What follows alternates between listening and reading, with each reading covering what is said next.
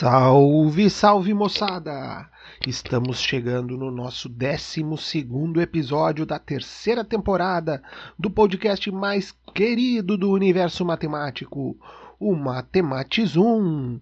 E hoje nós vamos falar sobre o indivíduo realizador do empreendedorismo fractal. Mas antes, claro, toca aquela vinhetinha aí, DJ, aquela para dar uma sacudida aí, vai, é contigo, vai com tudo!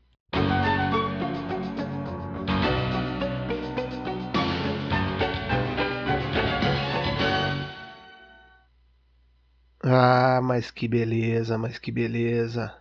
Eu não sei de você, mas eu sigo aqui fazendo meu sacolejo aqui com essa musiquinha aí bacana. Mas vamos, vamos, vamos em frente, né?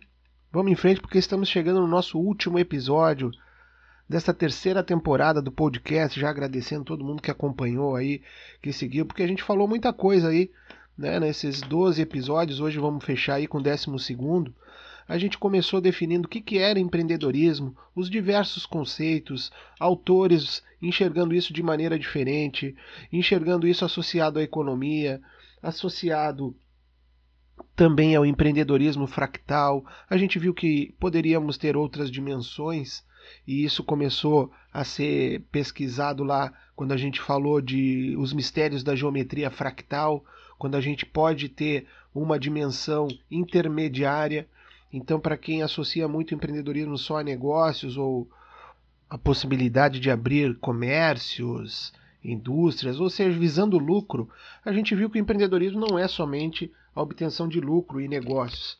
Nós podemos identificar muitas outras condições onde as ações empreendedoras, já que ficamos com a definição mais simples de que empreender é realizar, empreender é realizar os seus planos.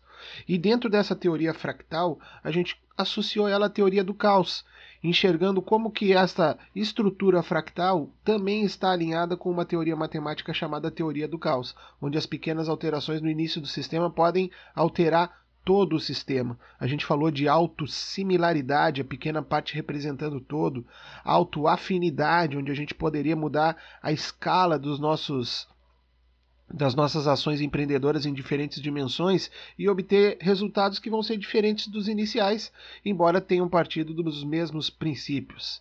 E essa dimensão fractal do empreendedorismo, que a gente explorou também em outro, em outro episódio da nossa série, a gente pôde identificar que devem existir dimensões que ainda não foram exploradas completamente.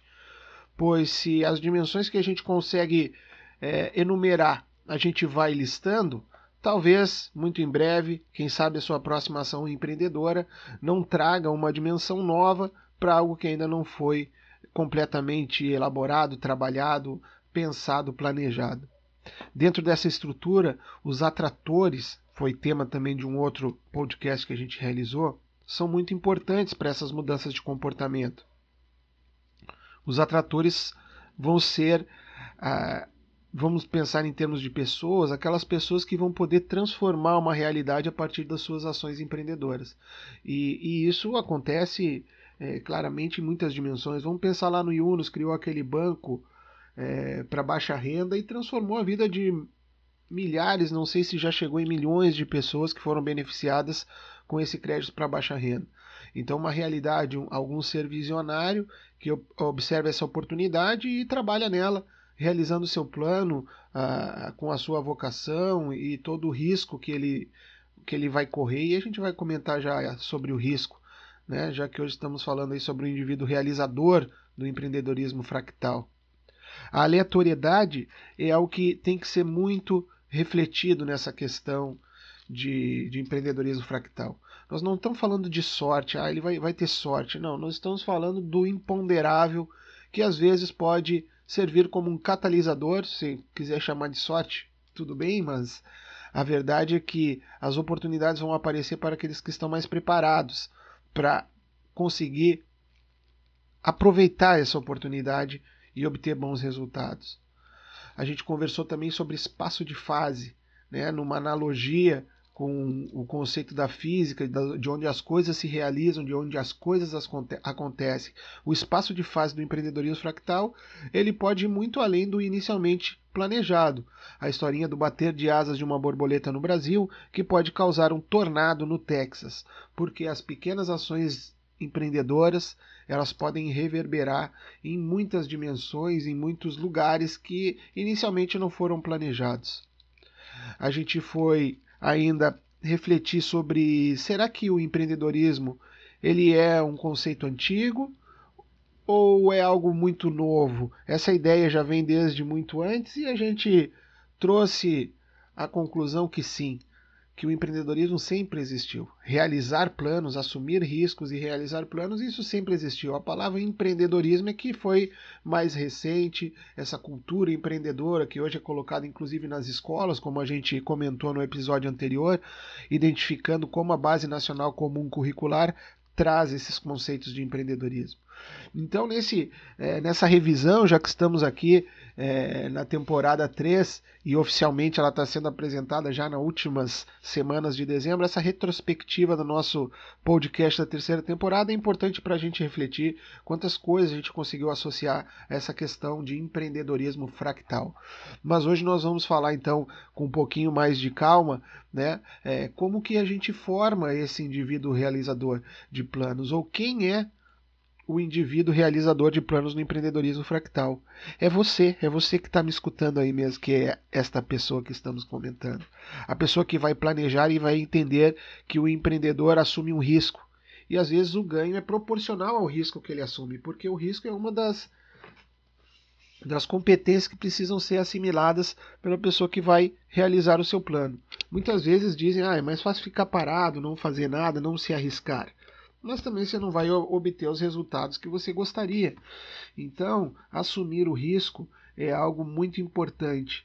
Isso já era colocado por um é, escritores, vamos citar um autor aqui, Knight, e ele falava disso, do, do ganho ser associado ao risco. O Schumpeter, que é outro clássico também aí da inovação, ele fala em destruição criativa. Destruição criativa pressupõe você refazer algo é, de uma maneira nova. Desconstruir não é simplesmente destruir tudo e, e acabou o que está sendo feito, não. É você pensar em desconstruir algumas coisas que podem ser melhoradas. Acreditamos aqui nesse podcast e, espero passar essa mensagem para vocês também, que é possível inovar sempre. O ciclo de inovação ele é infinito. Você planeja, executa e avalia num ciclo infinito aí de Lean Startup, é basicamente este ciclo de maneira resumida. O seu plano, a execução do seu plano, com, com todos os registros, observações, e a avaliação de, do que, que deu certo, do que, que pode melhorar, do que está redondinho, o que, que pode né, ser retirado do processo. E nesse ciclo de planeja, executa e avalia, você pode estar tá buscando sempre a inovação contínua. Para chegar lá na história do Oceano Azul, aquele oceano onde só tem você lá, né, é, inovando numa área, é, pouca gente consegue chegar no nível de excelência que você já está propondo. E em contraste, o Oceano Vermelho, a gente vai ter alta concorrência, é, guerra de preços, né, às vezes até falta de ética e, e todas as coisas que a gente não gostaria de enfrentar quando quiser colocar em prática um plano empreendedor. Eu vou citar aqui o meu caso de empreendedorismo fractal, trazendo à tona o nosso programa de extensão Exag Kids, que é o patrono aqui do nosso podcast. Exag Kids começou com um plano lá em 2014. 2015 a gente colocou a primeira oficina para rodar com crianças e foi realmente um sucesso além das expectativas e de lá para cá, passado mais né, de cinco anos aí de, de trajetória, conseguimos colher reconhecimento estadual, prêmio Stemer, conseguimos colher é, reconhecimento também é, sul-americano, onde ganhamos uma das 20 maiores ações de inovação social da América Latina. Ganhamos dois reconhecimentos mundial, Uniplaces Scholarship e um outro de onde escrevemos um artigo para casos na pandemia. Também ganhamos reconhecimento nacional. Recentemente publicamos um livro aí com grandes instituições que, que foram selecionadas por cases realizados e a Isaac estava lá. E eu vou finalizar dizendo que eu estou finalista do Prêmio Educação Empreendedora do Sebrae no ano de 2021, com ações realizadas pela Isaac Kids. Isso tudo começou como? Com um professor lá querendo realizar um plano e eu não imaginava esse bater de asas da borboleta causando toda essa ventania aí. Beleza? Foi um privilégio estar com vocês nessa terceira temporada. E vamos lá, na quarta temporada a gente se vê de novo. Beleza? Grande abraço de toda a equipe Exag Kids para nossos podcast ouvintes. Fui!